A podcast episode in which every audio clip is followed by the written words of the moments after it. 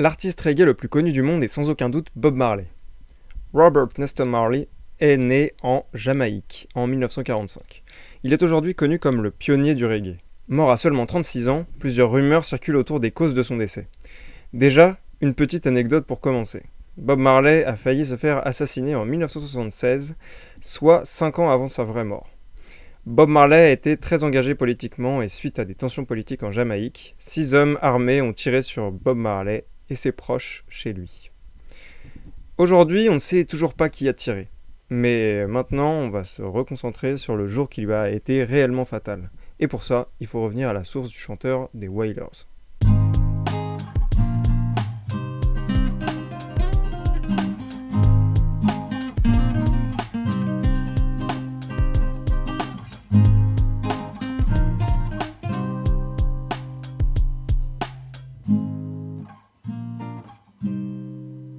Pour cet épisode, on va se positionner vers la fin de sa carrière.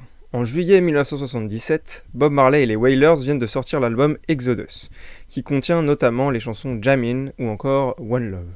Si vous ne connaissez pas, il faut écouter ça tout de suite, donc je vous mets un petit extrait.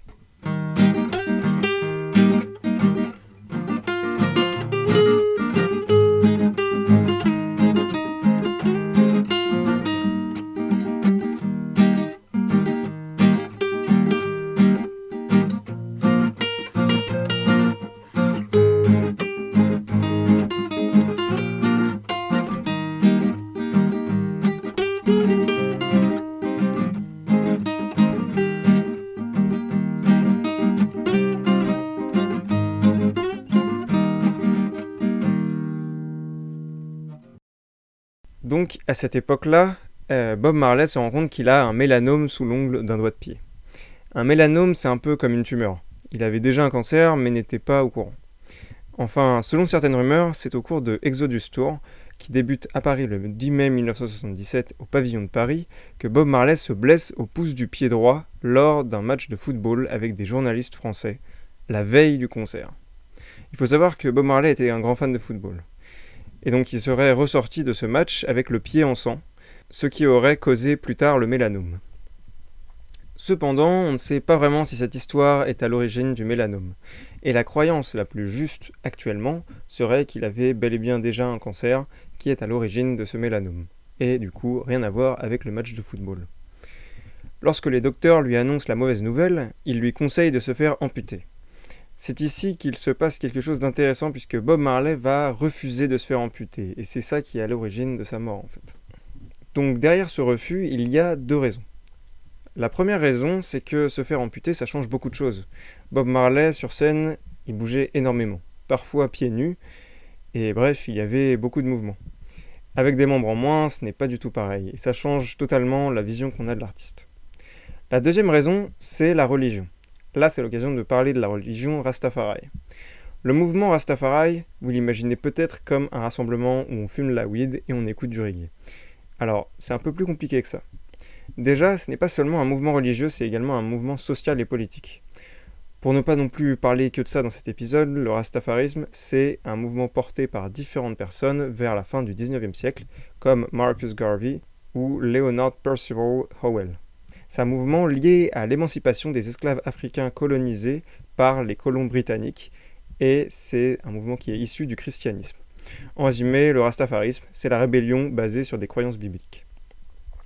Et dans ce courant de pensée, il ne faut pas se faire amputer. Et du coup, c'est pour cette raison que Bob Marley refuse catégoriquement de se faire amputer, mais à la place, son ongle est retiré, et quelques soins lui sont perpétrés à Miami en Floride, mais ces soins, au lieu de l'aider, vont en fait lui porter préjudice.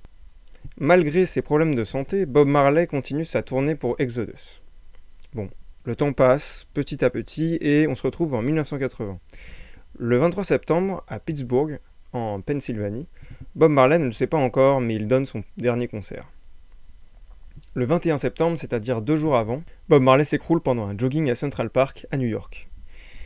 Il est amené à l'hôpital, et là-bas, il apprend que ce malaise est dû à son cancer qui s'est désormais propagé jusqu'à son cerveau, ainsi que ses poumons. Marley est donc envoyé à la clinique de Joseph Issels, en Allemagne, où il suit le traitement Issels, une sorte de traitement alternatif du cancer où on doit éviter de manger certains aliments, éviter certaines boissons, etc. Il passe 8 mois à suivre ce traitement, mais le verdict est fatal. Le traitement a échoué. Bob Marley va donc rentrer en Jamaïque. À son arrivée en Floride, avant d'aller en Jamaïque, il est emmené d'urgence à l'hôpital Cedars of Lebanon de Miami. On est le 11 mai 1981, Bob Marley a 36 ans et il énonce ces derniers mots à son fils Ziggy. Money can't buy life, que l'on peut traduire par La vie ne s'achète pas. Voilà, j'espère que vous avez bien aimé cet épisode. N'hésitez pas à me le faire savoir en likant, en me suivant, en mettant des bons commentaires sur Apple Podcast. Ça fait plaisir au référencement. Et sur ce, bah, on se retrouve bientôt pour un nouvel épisode.